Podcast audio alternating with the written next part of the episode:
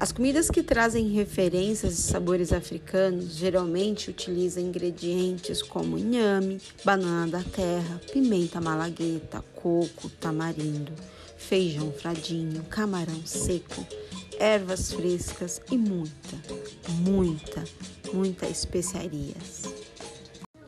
São comidas que trazem como principal característica uma grande diversidade, uma mistura de cores, misturas de ingredientes, técnicas de preparo, também envolve formas de conservação. Das frutas originárias do continente africano, temos marula, temos a melancia, a banana de São Tomé, temos também as tâmaras. Também podemos citar o azeite de dendê, o quiabo, o tamarindo, o inhame e até mesmo a farinha teff, que é uma farinha bem específica.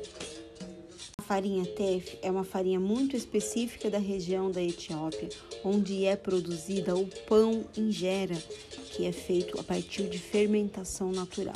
Mas tudo isso falaremos em outro podcast específico sobre teff e injera.